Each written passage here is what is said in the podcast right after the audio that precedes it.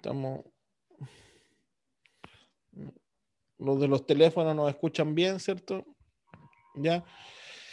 Bueno, Isaías capítulo 49, verso 3. ¿Qué es lo que dice la palabra del Señor? Dice así. Y me dijo, ahí quién está hablando el Señor, ¿cierto? Está hablando Dios. Y dice, y me dijo Dios, mi siervo eres, o, y ahí ponga su nombre, mi siervo eres, y ahí ponga su nombre, mi siervo eres, Elizabeth, eh, Alexandra, Gabriel. Dice, ¿por qué? Dice, porque en ti me gloriaré. Ya, mi siervo eres, porque en ti me gloriaré. ¿Cuál es la garantía de un siervo? Que en los siervos Dios se glorifica. ¿En quiénes Dios se glorifica? En los siervos. Dice, mi siervo eres, porque en ti me gloriaré. Y me, gusta que ocupa aquí un, un, fragmento de tiempo, porque habla en presente. Dice, mi siervo eres, pero después habla en futuro, porque en ti me gloriaré. Entonces, aquí dice, aquí no dice, me, me gloriaré en ti, por lo tanto eres mi siervo. No, dice, primero eres mi siervo. Y dice, ¿por qué? Porque en ti he decidido gloriarme, en otras palabras. Aquí está hablando de una determinación que Dios ha tenido con nuestras vidas. Que esa determinación es de gloriarse en nosotros. Como ha tenido esa, esa determinación, Dios nos ha llamado a servirle. ¿Por qué? Porque este proceso del servicio es un proceso de formación en nuestro carácter. ¿Ya? Este proceso, eh, eh, eh, por eso te dice, mi siervo eres, yo te contrato hoy día, yo quiero que tú me sirvas. ¿Por qué? Porque en el proceso del servicio, en el proceso de, en el proceso de la obediencia, en el proceso de la renuncia, ya en el proceso de que usted padezca por la causa de Cristo, usted va a estar siendo formado para que en un momento Dios se glorifique en su vida de forma grande. Ya, por eso habla en un futuro. Yo me gloriaré pero sírveme hoy día. Lo que Dios te está diciendo es, es, es, Daniela, sírveme hoy para que yo me glorifique en ti mañana.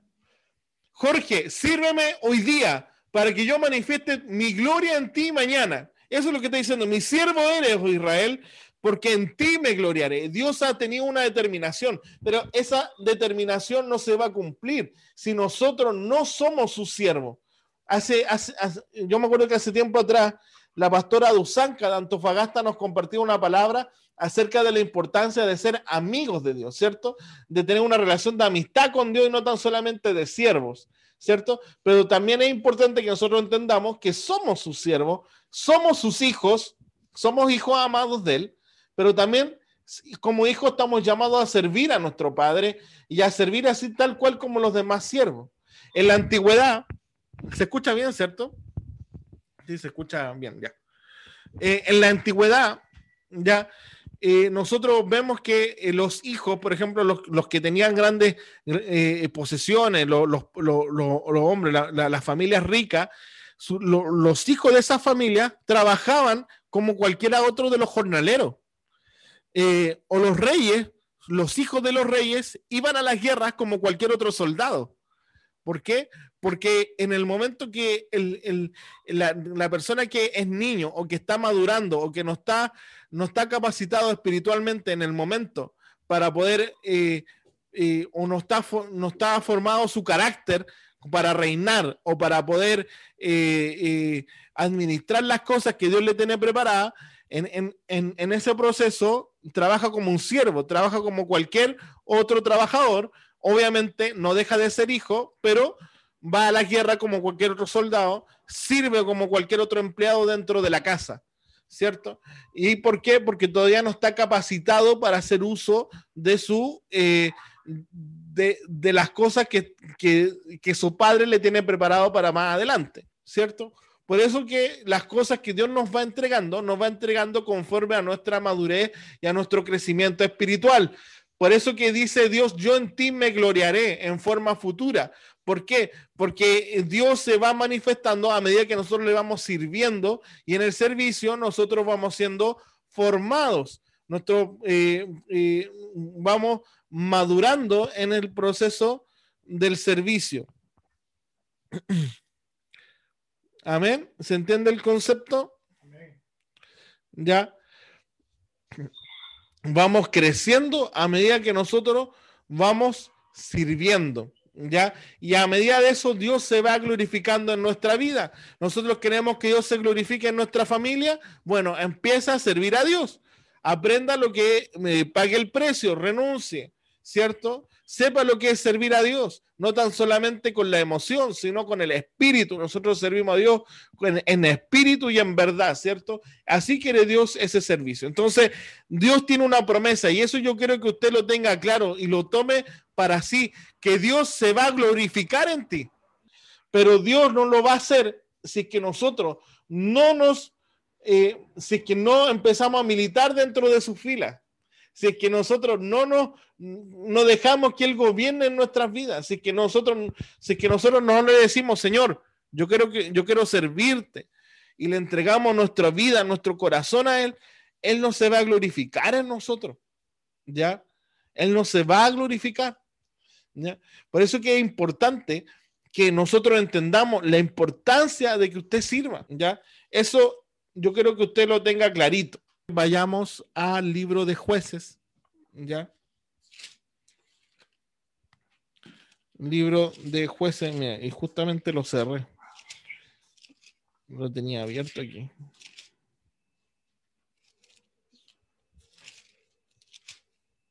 Capítulo 9, jueces, capítulo 9. Verso 8. Aquí vamos a leer una una mm, metáfora o una parábola que ocupa un hombre sabio en jueces 9 para dar a entender una realidad. Y en jueces 9, verso, verso 9, o no, 9, 8, perdón. Jueces, capítulo 9, verso 8. Ya dice así. Fueron una vez los árboles, y empieza a contar una historia, ¿cierto? Fueron una vez los árboles a elegir rey sobre sí. Y dijeron al olivo, reina sobre nosotros. Mas el olivo respondió, yo he de dejar mi aceite con el cual en mí se honra a Dios y a los hombres para ir a ser grande sobre los árboles. Y dijeron los árboles a la higuera, anda tú y reina sobre nosotros. Ya, el olivo no quiso, ¿cierto? Del olivo se saca el aceite, ¿cierto? El olivo no quiso reinar. Entonces fueron donde leyera. Dice, y he de dejar mi dulzura y mi buen fruto para ir a ser grande sobre los árboles, dijo la Y eh, el verso 12 dice, dijeron luego los árboles a la vid, pues ven tú y reina sobre nosotros. Y la vid respondió, He de dejar mi mosto que alegra a Dios y a los hombres para ir a ser grande sobre los árboles. ¿Ya? Entonces, vemos aquí tres situaciones, ¿cierto?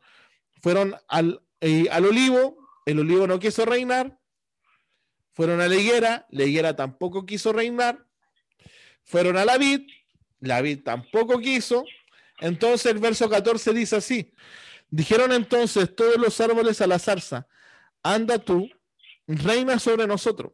Y la zarza respondió a los árboles, si en verdad me elegís por rey sobre vosotros, venid abrigados,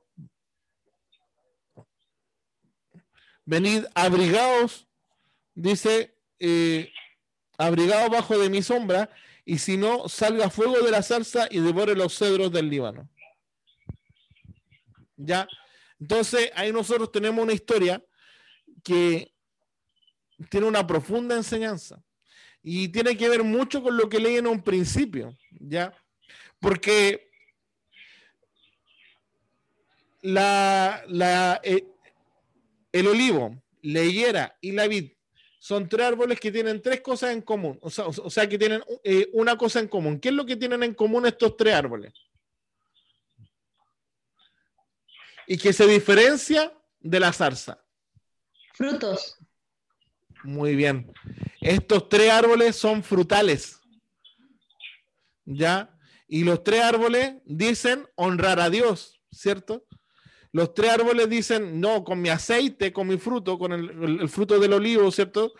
Se saca el aceite y se honra a Dios, ¿cierto? El otro dice que con la higuera, con su dulzura, también honra, ¿cierto? Y, el otro dice de la vid, hablando del vino y del mosto, está hablando que también se honra a Dios, ¿cierto? Entonces, eh, estas personas estaban muy ocupadas. Estos árboles simbolizan tres tipos de personas, ¿cierto? Tres tipos de personas que dan fruto. Estas personas simbolizan a, gente cristiana, a gente que está en Dios, a gente en las cuales Dios se quiere glorificar. En ti me gloriaré. ¿Ya? Y los cuales dan fruto porque están en Cristo. ¿Ya? La palabra, ¿qué dice? En Juan 15, por ejemplo, no sé. Eh, a ver, en Juan 15. Juan capítulo 15. verso, eh, verso 8, Juan 15, 8. ¿Qué es lo que dice? Dice, en esto es glorificado mi Padre, en que llevéis mucho fruto y seáis así mis discípulos. Entonces, estos estaban llevando fruto. Hay gente que, que, que eh, conoce, está conociendo al Señor y está llevando fruto pero después, pero esta gente no quiso gobernar o suplir la necesidad que estaba en el medio, ¿cierto? En el cual era gobernar sobre los árboles, ¿ya? Gobernar sobre el resto de las personas. ¿Y qué es lo que, y, como ellos no quisieron gobernar, fueron a la zarza, un árbol que no da fruto, la zarza, de hecho generalmente de la zarza se, genera, se, se, generan los incendios o los fuegos dentro de un bosque, porque las zarzas se tienden a secar y generan madera seca, generan ramas, generan material seco que genera fuego, ¿ya? No tiene un fruto comestible, ¿ya? Entonces, la zarza simboliza a alguien sin fruto, simboliza a alguien que no está en Dios. La zarza simboliza a un empío, ¿ya? Por lo tanto, nosotros aquí vemos dos realidades, ¿cierto? ¿Y quién al final estaba dispuesto a gobernar? El impío. Eh, los árboles fueron sobre la zarza y le dijeron, gobierna sobre nosotros, y la zarza estuvo dispuesta, ¿ya? Y eso habla de una realidad. Y, esa realidad era la que los que estaban, los árboles frutales no tuvieron entendimiento, o sea, los que estaban en Dios no tuvieron entendimiento que Dios los quería usar en cierto lado. ¿Por qué? Porque aquí está hablando de cuando se deja la cancha vacía. ¿Qué pasa cuando los hijos de Dios no ocupan la posición en la cual están llamados a estar? Porque, por ejemplo, el olivo simboliza, el olivo simboliza a los pastores, a los ministros. La, la, higuera que da el, dulzor simboliza a, a la gente que gana alma. Y el vino simboliza principalmente, o sea, los que están en la vid simbolizan personas que están recién en la iglesia, que están en el primer amor, que están en el fulgor de la alabanza, que están alabando a Dios en todo tiempo, simboliza eso. Y esa gente piensa muchas veces como cristianos, pensamos que el servir a Dios es servir a Dios dentro de la iglesia. Pensamos que eh, servir a Dios es estar solamente en la alabanza, es, solamente estar en el culto el día domingo, estar en los discipulados, estar así como la señal que hace la Pamela, ¿cierto? Dentro de las cuatro paredes, y no entendemos que el servir a Dios es un concepto mucho más amplio. Hay una necesidad en el mundo. De hecho, la palabra dice en Isaías 43, verso 17, si no me equivoco, vamos a ir a Isaías 43, verso 17.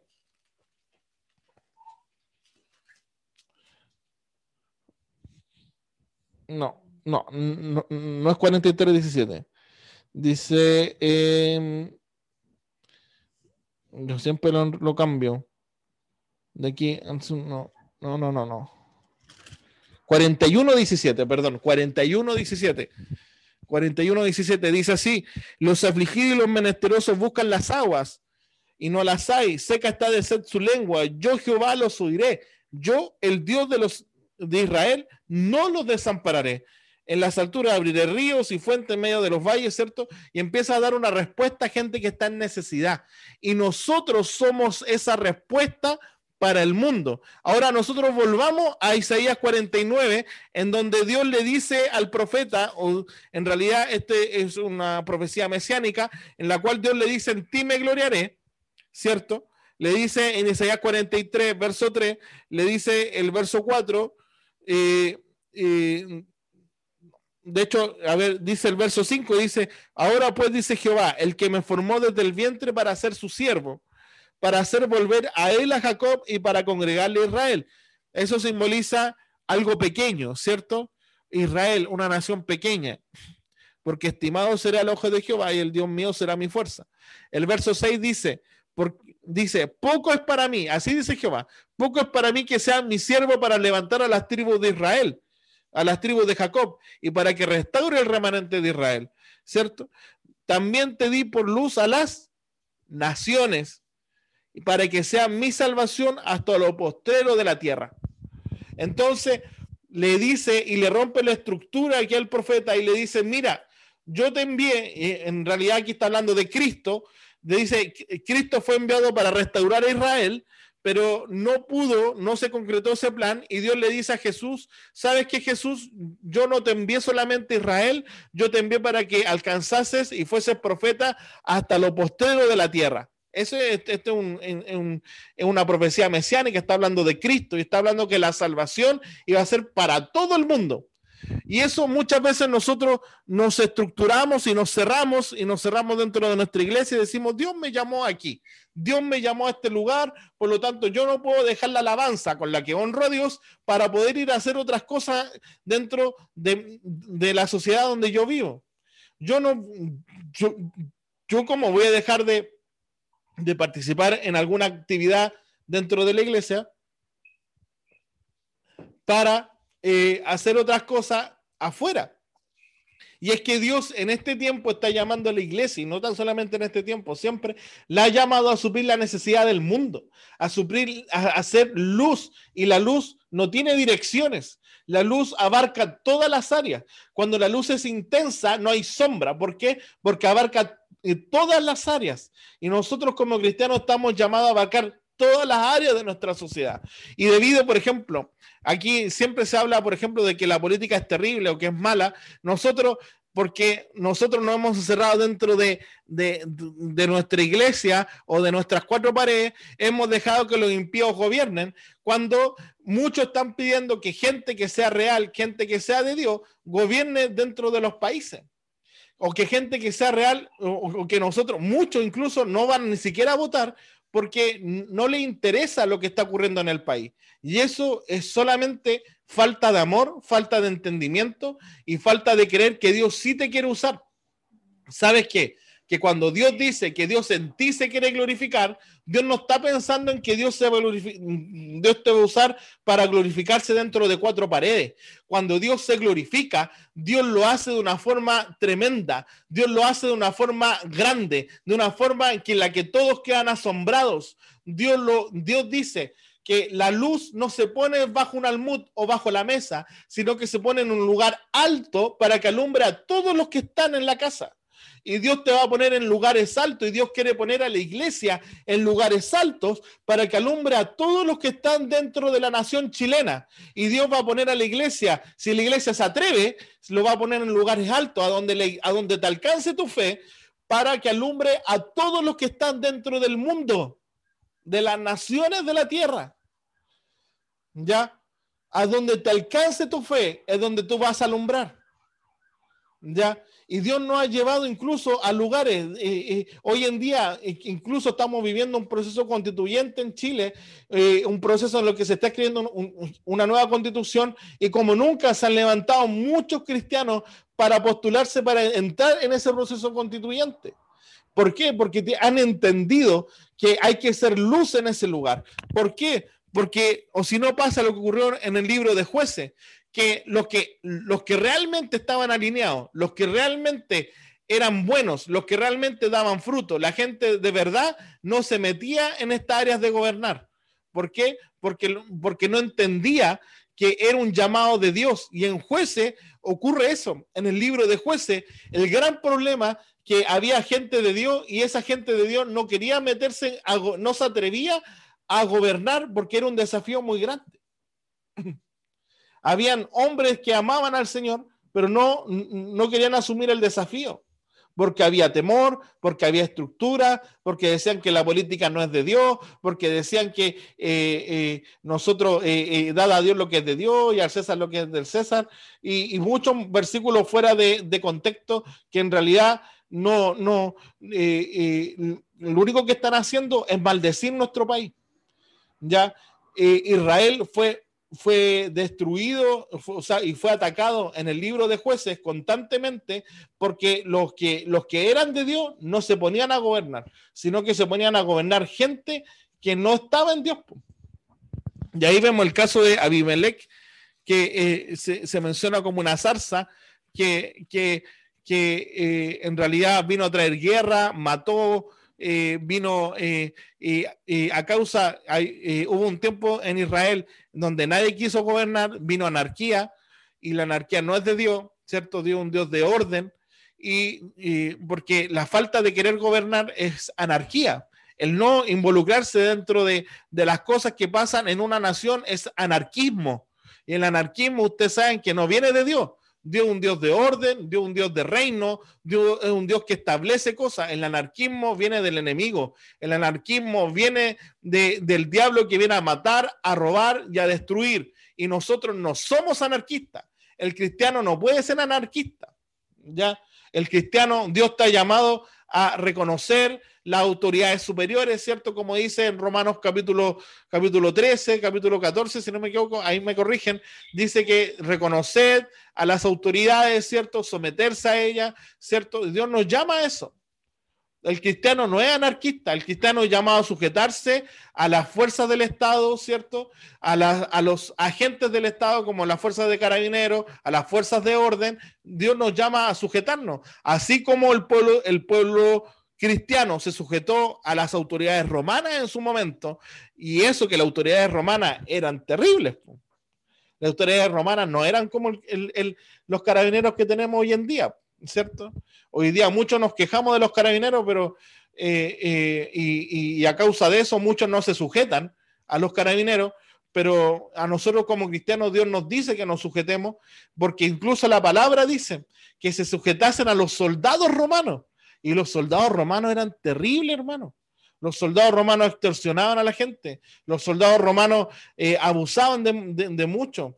Pero aún así, el apóstol Pablo dice, sujétense. ¿Por qué? Porque haciendo el bien, hacer retroceder el mal. No sean vencidos de lo malo, sino vencer del mal con el bien. ¿Ya? Y ahí Dios nos enseñó que eh, la, forma de poder cambiar un país, la forma de, poder impactar una nación completa es a través del orden, a través del amor, a través de la obediencia, ¿cierto? Eh, eh, siendo parte de lo que está haciendo nuestra sociedad. Ustedes no se olviden que el cristianismo arrasó el imperio romano, que mientras el, el imperio romano más mataba a cristianos, más los cristianos se multiplicaban. Y los cristianos no se rebelaban contra los soldados, los cristianos no se rebelaban contra el emperador, los cristianos iban y predicaban el Evangelio, hacían ayuda social, se preocupaban de las viudas, se preocupaban de los pobres, se preocupaban de que hubieran buenas legislaciones. Habían cristianos dentro del gobierno romano, hermano. Habían cristianos en la tesorería de Roma, en la casa de César habían hijos de Dios, habían gobernantes cristianos, hermano. ¿Por qué? Y, esos gobernantes transformaron una nación y el imperio romano, el imperio de, Oriente y el de Occidente. Mira, el imperio de, Oriente legalizó el cristianismo como la, religión oficial, ¿cierto?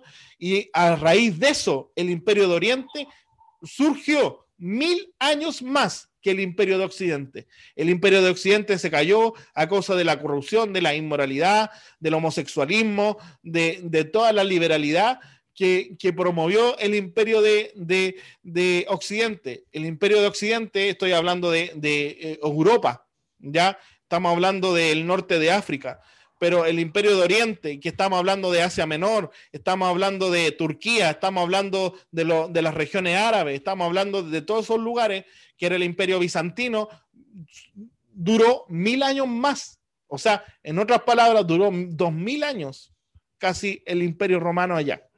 ¿Ya?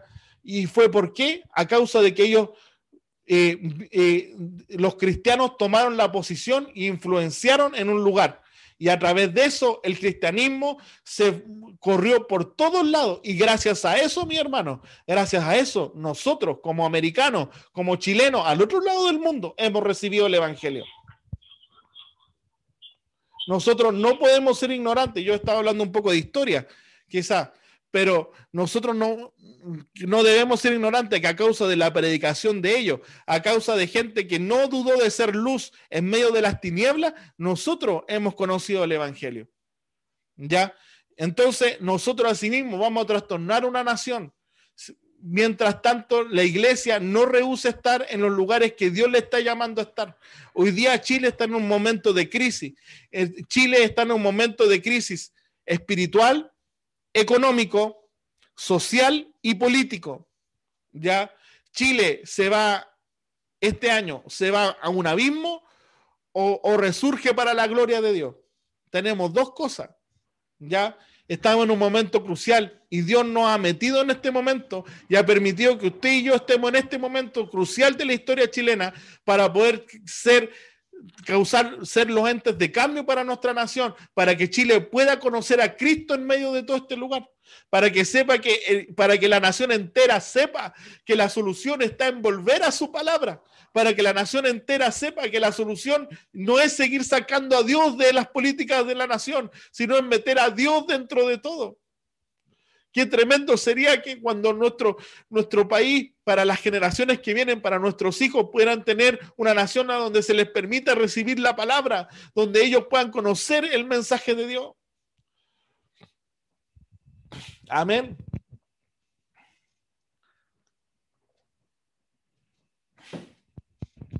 Y ahí nosotros vemos cómo, y, a raíz, mira, nuestro país ha llegado a este punto porque muchas veces hemos dicho, no, ¿Cómo voy a dejar de servir a Dios para poder servir dentro de la sociedad? Y no hemos entendido que sirviendo al prójimo, servimos a Dios. No entendemos que supliendo, eh, velando por los demás, servimos al Señor. Dios tomó a un hombre llamado David, ¿cierto? De pastorear ovejas. Dios lo puso a reinar una nación. Hermano, alguien que gobierna una nación también es como un pastor que, está a cargo de las almas de toda una nación. Dios está llamando a la iglesia porque la iglesia sabe lo que es amar. Chile necesita amor. Chile necesita gente que sepa amar. ¿Y quién sabe amar mejor que los hijos de Dios? ¿Quién sabe eh, hacer las cosas mejor que los hijos de Dios, hermano? Por eso que es importante que nosotros lo entendamos. Yo lo estoy llevando a un tema súper eh, eh, práctico, pero hermano, en toda la área Dios nos está llevando a hacer luz. Estoy hablando de este tema político porque es un tema que está pasando ahora, pero en, en las universidades, en los colegios, en las poblaciones, Dios nos está llamando a hacer luz. Muchas veces nosotros no nos metemos en las juntas vecinales porque nos da lo mismo lo que pase con nuestro vecino. Muchas veces los apoderados no se meten en la directiva de, los centros de apoderados en los colegios porque hay indolencia, ¿ya? Porque no les interesa lo que pase con el resto de los alumnos, con el resto de los apoderados. ¿Ya? Muchas veces nosotros teniendo oportunidad no nos metemos dentro de los liderazgos porque nosotros esperamos, porque tenemos una concepción súper religiosa, esperamos que venga un ángel y nos diga, yo a ti, Pamela, te escojo, y de forma milagrosa Dios ponga a la Pamela en un lugar de liderazgo. Esas cosas no, no es así. No es así. Nosotros vemos que en el Antiguo Testamento era así porque eran lugares monárquicos, dictatoriales, ¿cierto? En donde todo se escogía a punta de dedo, ¿cierto? Entonces solamente bastaba que un profeta dijera, esta persona yo la puse y toda la gente le creía y la seguía. Pero hoy en día estamos en un sistema democrático donde si usted no se mete, Dios no va, Dios no lo va a meter porque no le va a obligar. ¿Ya? Donde las cosas se ganan por votos, donde si usted no influye no va a pasar nada. ¿Me entiende? Dios nos puso como ejemplo a la gente del Antiguo Testamento para que nosotros entendiéramos cómo actuar en medio de, este, de estos tiempos. ¿Ya? Y es por eso que Dios nos está hablando a que nosotros podamos entender que Dios dice, mi siervo eres tú, y vuelvo a la promesa, mi siervo eres tú y yo en ti me gloriaré. Ya, nosotros debemos entender que Dios se quiere gloriar en nosotros. Y si nosotros no, no, si nosotros no nos metemos con Dios, si nosotros no hacemos las cosas que Dios nos está llamando a hacer, Dios no se va a glorificar en otro. O sea, Dios se, puede glorificar en otra persona, pero Dios no, no se va a glorificar en ti. Va a dejar la cancha vacía. ¿Me entiendes? Va a dejar ese espacio, lo va a dejar vacío. ¿Me entiendes? Ese espacio que tú no ocupaste lo va a ocupar un impío. Así como, como los árboles frutales no quisieron gobernar, vino una zarza. Que Dios no ponga una zarza en donde tú debieras estar, hermano. Ya. Que Dios no ponga, la, la, palabra dice que incluso Dios puede, de las mismas rocas puede levantar hijos de Dios. Incluso Dios ha hecho hablar a las rocas mismas. Que Dios no ponga una roca en donde tú debieras estar. Que Dios no ponga un burro a donde tú debieras estar. Dios una vez usó un burro porque el profeta no, no entendía. El profeta Balaam no entendía la voluntad de Dios y, estaba tan cerrado que Dios le abrió la boca al burro para hacerle entender. Hasta el burro entendió que Dios no tenga que usar un burro en nuestro lugar, que Dios no tenga que usar una roca o una zarza en nuestro lugar. Que Dios no tenga que usar a los impíos. ¿Ya? Porque de los impíos no vienen buenos frutos, hermano. No vienen buenos frutos. Entonces, a causa de, que los hijos de Dios muchas veces nos negamos y huimos de los llamados de Dios, es que se levanta gente que no debiera estar. ¿Ya? Y es por eso que la responsabilidad de, nuestra nación como está, de, nuestro país, el cómo está, es responsabilidad nuestra como iglesia, porque la iglesia no ha sabido ocupar los lugares que Dios le ha puesto. Hemos huido de esos lugares, hemos escapado de los espacios y nos hemos enfocado en nosotros o nos hemos encerrado en nuestras cuatro paredes. ¿Ya? Y que eso no sea así, mi hermano, porque ha entrado mucho temor. Nos hemos encerrado en, en, en nuestra iglesia, en nuestras casas. Hoy en día por el COVID, claro, estamos en nuestras casas. Nos conectamos aquí, pero Dios, nosotros no podemos perder nuestra identidad de ser luz y sal en medio de nuestra sociedad. ¿Ya? Yo creo que la historia de los árboles es bien clara es bien clara. Es bien clara. Eh, eh, eh, nuestro entendimiento tiene que abrirse más allá. Tenemos que entender que, los países que están cerrados al Evangelio, por ejemplo, como, como Arabia Saudita, como por ejemplo Irak, Irán, están cerrados al evangelio no solamente por la región que por la religión que profesan, sino porque hay leyes que prohíben la predicación del evangelio. Y esas leyes son las, las, ponen congresistas que no creen en Dios. Y como hay congresistas que no creen en Dios, porque, y esos congresistas, ¿quién lo escogió? La gente, por votación. Entonces, al final, ¿quién es responsable? ¿El político o la gente? La gente. ¿Me entiende? Por eso que nosotros somos responsables de la gente que está legislando en el Congreso. Nosotros somos responsables de que hoy día se esté legislando, se esté aprobando, eh, se esté destruyendo el concepto de familia en nuestra sociedad. Nosotros somos responsables de que se destruya el derecho preferente de los padres a educar a sus hijos. Nosotros somos responsables de que hoy día se esté, se esté aprobando el aborto en, en nuestra nación, de que se esté diciendo bueno a la eutanasia, a que se esté enseñando en la escuela de que los niños son neutros, a que les digan no, tú no eres ni hombre ni mujer, tú eres neutro.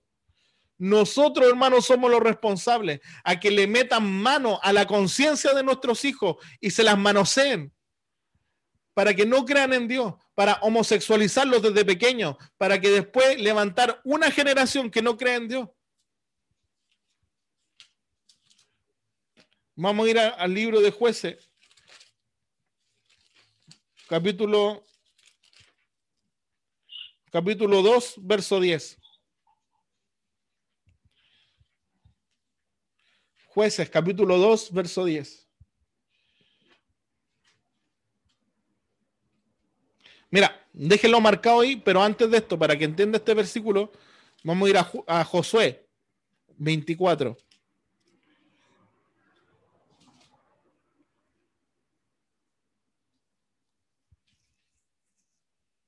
Veinticuatro quince. Josué 24:15. Espero que hoy día me pueda entender este mensaje. Ya, espero ver, ser claro. Josué 24:15 dice así: Si mal os parece, este es Josué hablando.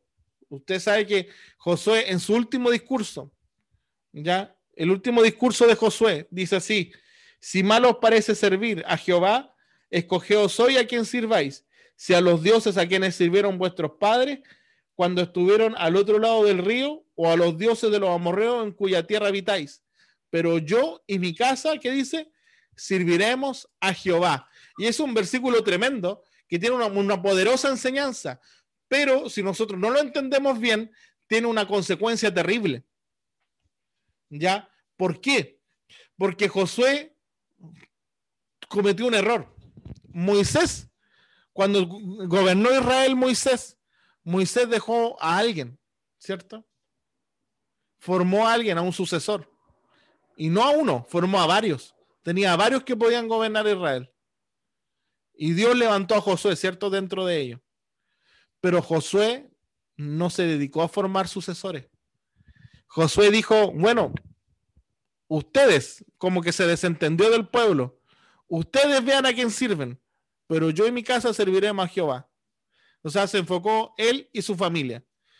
Eso es bueno, pero si usted no entiende que Dios también le llamó a, que usted está en medio de una sociedad, que usted está en medio de, un país donde se elige por leyes, donde hay un gobierno, donde hay otra gente que necesita conocer a Dios, usted se va a ensimismar y va a vivir una vida personalista. Yo y mi familia, yo, yo y mi familia serviremos a Jehová.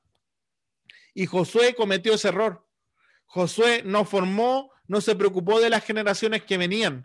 Él se preocupó de su casa y de su hijo, de, su familia.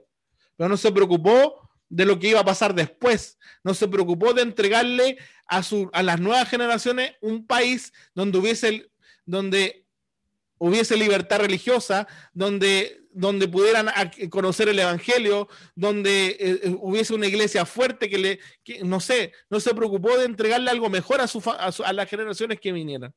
Moisés sí, se preocupó, pero Josué no se preocupó y ese fue un error. Y eso es lo que ocurre después. Después de la muerte de Josué, viene el libro de jueces. Y el libro de jueces es una historia de sub y baja en Israel. A donde, ¿por qué? Porque no habían líderes, porque no había gente que influenciara dentro de la sociedad, porque no habían discípulos, ¿me entiende? No había un legado de Josué. Josué murió sin legado. Josué no influyó en su medio. ¿Y qué pasó? Israel fue con lo sube y baja. Y Josué, el libro de jueces es un libro triste porque es un libro de muchas derrotas, es un libro de mucha inestabilidad.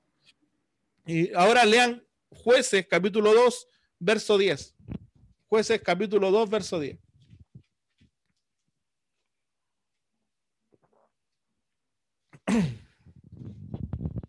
Jueces capítulo 2, verso 10 dice, y toda aquella generación también fue reunida con sus padres y se levantó después de ellos otra generación que dice que no conocía a Jehová ni la obra que él había hecho por Israel. Se levantó una generación que no conocía a Jehová ni la obra que él había hecho. Y eso estamos enfrentando hoy en día, una generación que no conoce a Jehová, ¿Por qué? Porque le están manoseando la mente desde, la, desde pequeño. Le están enseñando lo incorrecto desde chico, eh, desde la televisión, los medios de comunicación. ¿Por qué? Porque en los medios de comunicación no hay gente cristiana metida, no hay hijos de Dios de influencia. Porque en un tiempo, hubo un tiempo, para los que son nuevos, eh, hubo un tiempo que la iglesia se le dijo a los cristianos, no se metan en la universidad porque es del diablo porque la universidad, la, gente, los cristianos se metían y se iban al mundo. Entonces, ¿qué le decían? No, no, no se meten en la universidad porque se van a perder. No, no estudian porque Cristo viene hoy día. Entonces, como viene hoy día, ¿para qué van a estudiar en la universidad?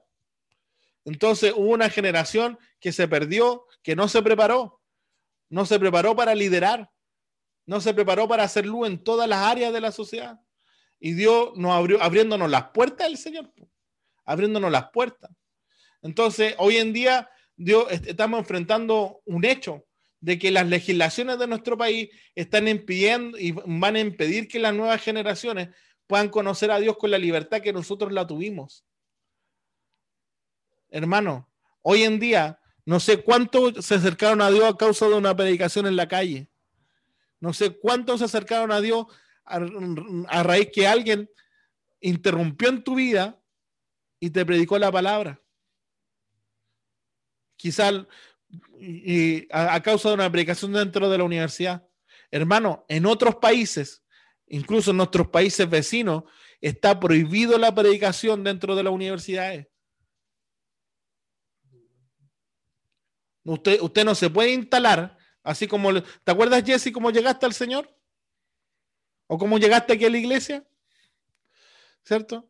La Silvana se puso con una mesa, el Carlos también llegó a la iglesia aquí porque la Silvana se puso con una mesa en el patio de la universidad eh, y, a repartir volantes cristianos y, recibir peticiones de oración. Eso no se puede hacer en otros países. ¿Qué pasa si eso hubiese estado prohibido en Chile? Quizás no tendríamos a la Yesi aquí con nosotros entre medio. Quizás no, a mí no me tendrían porque a, mí me, ganaron en la universidad. Yo me, había, me estaba yendo para el mundo. Y, debido a que la universidad vi un cartel que decía ven a Jesús, yo me acerqué a Cristo. ¿Usted quiere que las nuevas generaciones tengan la misma oportunidad? Entonces no se desentienda del medio en donde usted está. Nosotros, Dios nos llamó a predicar el Evangelio y Dios se va a glorificar en nosotros. Por eso dice, mi siervo eres tú y en ti me gloriaré. Hermano, Dios se quiere glorificar en René, Dios se quiere glorificar en Jesse, en cada uno de nosotros. Por eso no nos desentendamos en donde estamos y seamos luz, seamos sal, no dejemos de ganar alma, no dejemos de influenciar a los demás. Ahí en donde ustedes trabajan deben ganar gente. Pónganse la meta, pónganse a orar por esas personas, por sus compañeros de trabajo. Y decirle, Señor, ayúdame a predicarle, ayúdame a poder llegar al Evangelio con ellos. Pónganse meta a influir, a declarar el Evangelio, porque, porque eh, eh, eh, mientras más corra la palabra, más bendecido va a ser el país. No se desentienda como se desentendió Josué que al finalmente se levantó una generación que no conoce a Dios. Sí, yo y mi casa serviremos a Jehová, sí, pero también yo y mi población, yo y mi ciudad y yo y mi nación. Amén. No tan solamente yo y lo mío, porque Jesús no murió solo por lo suyo. Él vino por Israel, ¿cierto? Pero Dios lo puso por profeta a todas las naciones. Dios, Dios, Dios, Jesús vino y cargó con los pecados de todas las personas, incluso por la gente que no le iba a creer, también murió. Jesús también murió por el, el, asesino, por el violador, por el, por el que, por los peores personas del mundo. Jesús también murió por ella. Jesús no murió solamente por los que le iban a creer, él murió por todas las personas. Y a todos le dio el acceso y nosotros también debemos procurar la salvación de toda la gente, así como la reina Esther en su momento. Eh, la reina Esther, cuando habían eh, eh, emitido un edicto, ¿cierto?, para destruir a todos los judíos, la reina Esther estaba segura en el palacio, a ella no le iba a afectar, pero ella puso su vida en juego para que los judíos no los matasen. ¿Ya? Hermano, no menospreciemos las puertas que Dios nos está abriendo. Dios te quiere usar, Dios se va a glorificar en ti y Dios lo va a hacer. Amén. Ya yo lo estoy, yo lo estoy llevando en un lugar súper práctico en la sociedad, pero también Dios te va a usar para ganar mucha gente. Ya, en toda la área. Ahora vamos a Jueces capítulo 6.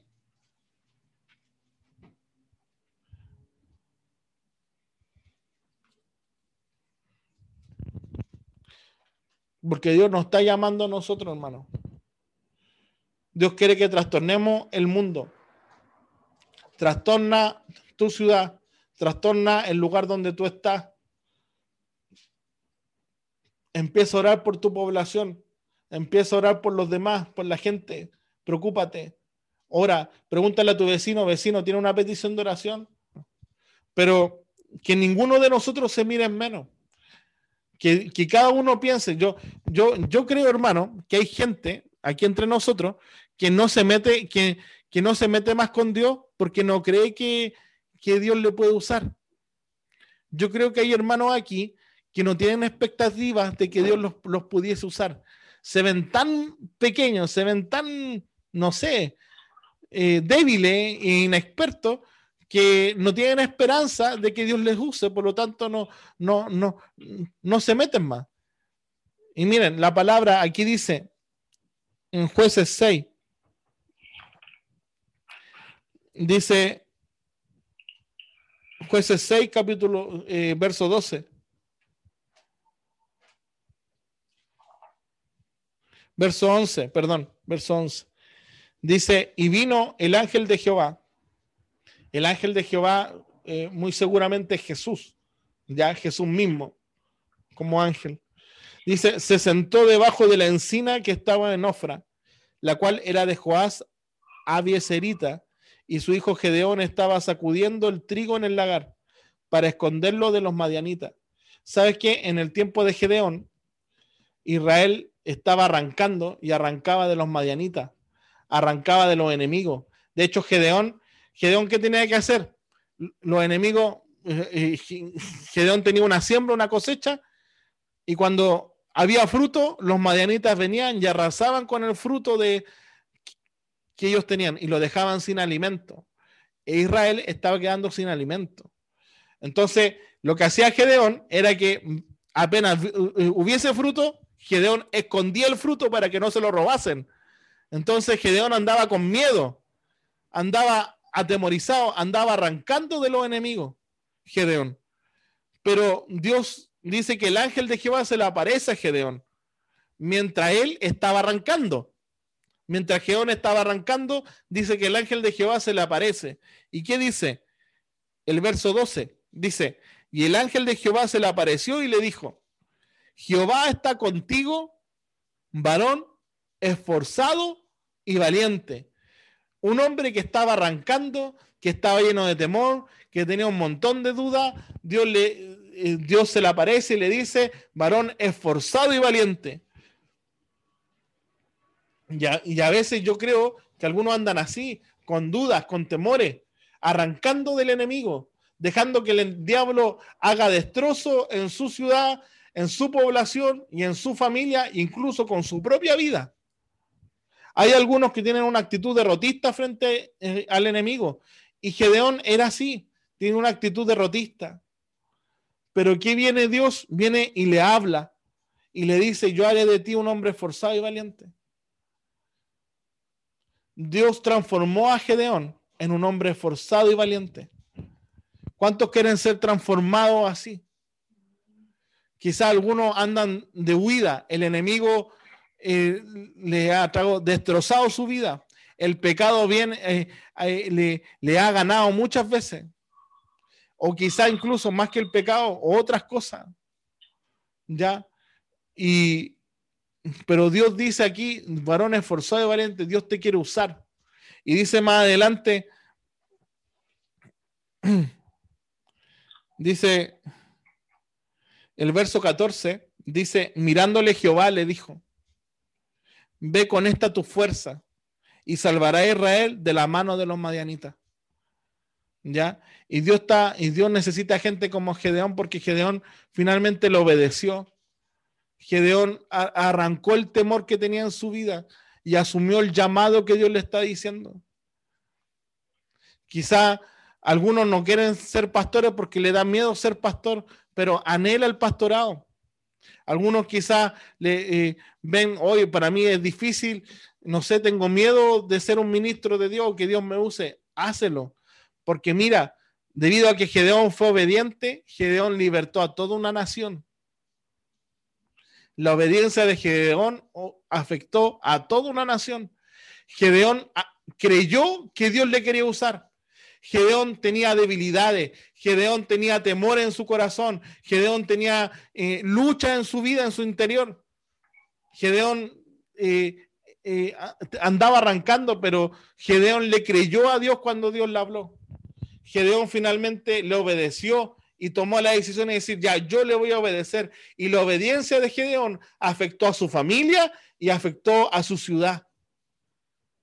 Hermano, obedezcamos al Señor, porque nuestra obediencia va a afectar a todo nuestro medio. Pero seamos valientes para obedecer, seamos esforzados para obedecer, seamos gente osada. ¿Ya? A veces somos demasiado recatados y en Dios no podemos ser recatados, mi hermano. En Dios tenemos que ser gente valiente y esforzada. Y, y, la obediencia de Gedeón libertó a todo el pueblo. De hecho, Dios peleó por Gedeón. ¿Ya? Derrotó a los madianitas, derrotó a los enemigos y Dios lo puso, y Dios puso a Gedeón para gobernar Israel incluso. Hasta ese punto lo llevó. De andar arrancando y ser el hijo quizá eh, no de eh, eh, si, si, andaba trabajando en la cosecha significa que no era un hijo importante dentro de la familia ya era andaba en la cosecha de ser una persona que no sabía nada de guerra que no sabía pelear Dios lo transformó ya y hoy en día hay una necesidad quién se va a levantar quién se va a levantar hoy en día para echar afuera al enemigo. Dios está esperando a uno. Dios levantó a uno de la familia de, ese hombre, que fue Gedeón. Dios levantó a uno de la familia de Isaí, que fue David, para derrotar a Goliat. Dios levantó a uno. Con uno echó a correr a todo un ejército. Lo mismo pasó con David. David eh, eh, eh, dice que estaban los ejércitos de, Israel atemorizados por Goliat. Goliat le decía, denme a uno que me mate, denme uno. Si me vence a mí, yo me vuelvo esclavo de ustedes, decía así. Y nadie se atrevía a pelear con Goliat, pero hubo un valiente que sí se atrevió a pelear contra Goliat y le creyó y lo venció.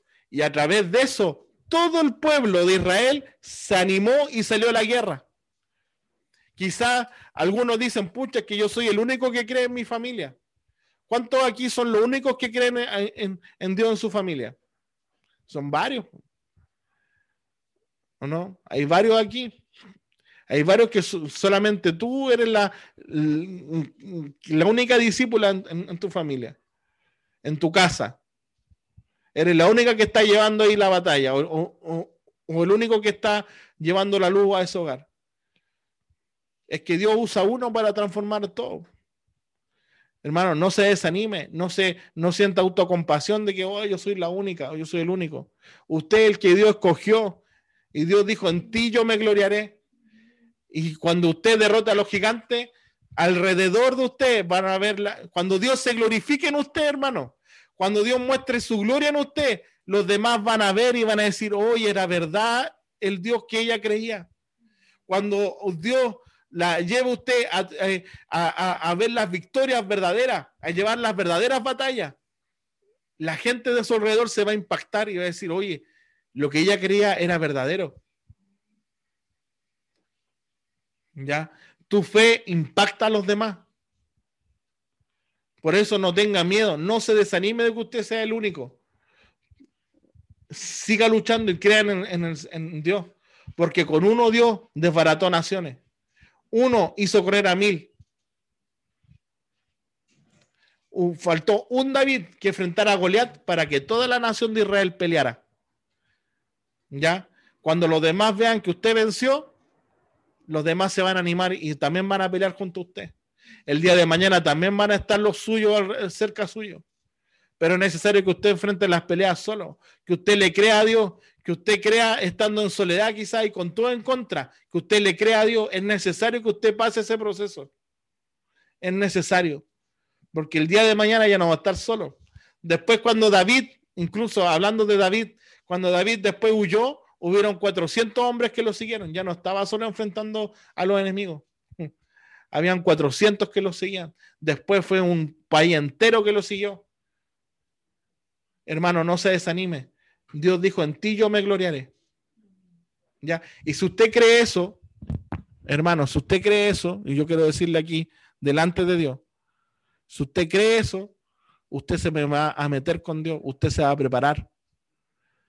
Dios le dijo a Gedeón, ve con esta tu fuerza y liberta a Israel. Y Dios le dice a René, René, ve con esta tu fuerza y liberta a los cautivos. Ve con esta tu fuerza. Liberta a la gente que está apresada. Predícale el evangelio, pero prepárate. Dice, con esta tu fuerza.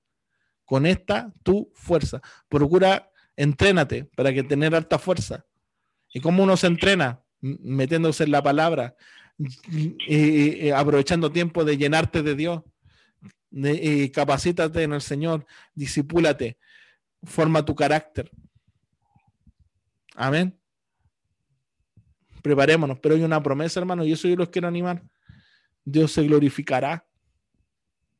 Y por eso que igual cantábamos esta alabanza, Dios conmigo va. Dios va contigo, Dios fue con Gedeón. Si Dios te llamó, Dios no te llamó para dejarte solo después en el campo de batalla, hermano. Dios no te llamó para cuando estuviese en el momento de crisis abandonarte. Dios te llamó para glorificarse. Dios te llamó para alcanzar las promesas de Dios. ¿Sabes que no hay nada más terrible que morir sin alcanzar lo que Dios te había prometido? No hay nada más terrible. Hay gente que ha muerto sin alcanzar lo que Dios le prometió. Y eso es terrible. La gente, por ejemplo, cuando Dios libertó al pueblo de Israel de Egipto y lo llevó en un desierto para llegar a la tierra prometida, murió toda una generación en el desierto. Hay gente que se ha muerto en el desierto porque no, no han alcanzado lo prometido, no han creído que Dios los quiere usar, no han creído que Dios puede pelear sus batallas. Ya, no han creído que Dios se va a glorificar en sus vidas. Y esa gente se murió a causa de la incredulidad, Usted no sea de los que se quedaron en el desierto, usted sea de los que llegaron a lo prometido, sea de los que avanzan, no de los que retroceden. Amén. Así que animarle, si alguno está débil, mi hermano, si hoy día alguno anda andado con sentimiento de, de, desánimo, con, incredulidad, hoy día póngalo eh, delante de Dios y decida creer en esta palabra varones esforzado y valiente, mujeres esforzada y valiente, que hay varias mujeres esforzadas que han sido valientes. No se desanimen. Ya hay aquí eh, hay hombres que Dios está llamando. Tomen ese llamado. Ya no huyan del llamado de Dios, hermano. Procure cuál, saber cuáles, cuáles son sus dones. ¿Y cómo va a saber cuáles son sus dones? Sirviendo en Dios. Ya, y por último dejo esto para que usted se involucre más. Hay hermanos, y yo a mí me gustaría que todos se, que todos se metieran, pero no todos me preguntan, pastor, ¿y yo qué puedo hacer dentro de la iglesia? Señor, eh, pastor, ¿o de qué forma puedo ayudar? ¿O de qué forma me puedo involucrar? No todos preguntan por eso. Involúcrese. Sirva a Dios para que Dios se glorifique. Ya, yo eh, eh, hay algunos que quizá son buenos para involucrarse en sus trabajos y se preguntan de qué forma puedo trabajar mejor. Se preguntan de qué forma puedo eh, eh, trabajar más o ganar más o ser más eficiente en mi trabajo para alcanzar el objetivo que tengo. Pero no me preguntan a, a mí o a Dios de qué forma pueden servirle mejor. Y eso significa que están fuera del campo de batalla. Pregunte, averigüe de qué forma puedo servir mejor, de qué forma puedo involucrarme más, de qué forma puedo ponerme mayores metas. ¿Ya? Porque quiero que Dios, yo creo, ¿usted cree que Dios le llamó? Yo le creí a Dios cuando Dios me, me habló y yo creí que Dios se iba a glorificar en mí. Y yo creo que veré la bondad de Jehová mientras viva. Yo creo que veré, por ejemplo, a mi familia, a mi hermana, a mis hermanos que no conocen a Dios, mis hermanos carnales, yo creo que los veré en Cristo. ¿Ya? Yo creo que Dios quiere, yo, mira, yo tengo una convicción y yo quiero que usted también tenga esa convicción. Yo tengo una convicción, yo sé que Dios me va a usar a mí para transformar Valparaíso. Y no es que me va a usar solo a mí, pero que yo tengo esa convicción personal, que Dios me quiere usar para transformar Valparaíso y Chile. Y yo quiero que usted tenga esa convicción también personal de que Dios le quiere usar a usted para transformar su ciudad y su país. Porque eso es lo que Dios quiere, hermano. Y no tan solo el país, las naciones de la tierra, hermano. usted, va a llegar tan lejos como su fe se lo propone. Si, si, su fe es grande, va a alcanzar todas las naciones. Si su fe es pequeña, va a alcanzar solamente su familia. Pero si su fe es más grande, va a alcanzar naciones. Y si esto es conforme a la fe, hermano, mientras más le crea a Dios, más alto le va a llevar. Si usted cree en un Dios que está dentro de una caja de zapatos, va a estar ahí toda su vida. Pero salga de la caja de zapatos, créale hasta dónde le puede llevar el Señor. Y Dios le va a llevar más allá incluso de lo que usted cree. Porque Dios hace más abundantemente de lo que creemos y pensamos.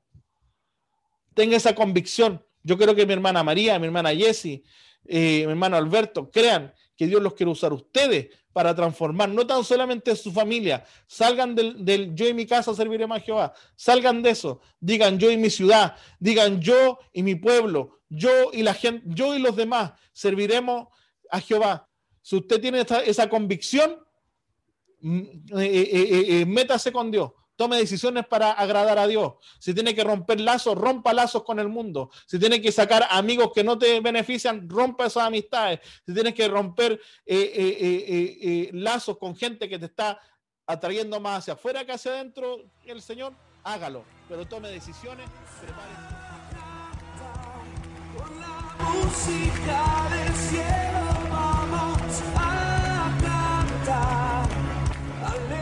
Dios te bendiga. Si usted eh, desea que oremos por su vida, consejería, regresar al Señor o desea participar de nuestros cultos online, les invito a que nos escriba a nuestro WhatsApp más 569 3467 1029. Alegres estaremos de poder conocerle y poder orar por su vida. Dios le bendiga, la iglesia reconcíliate con Dios.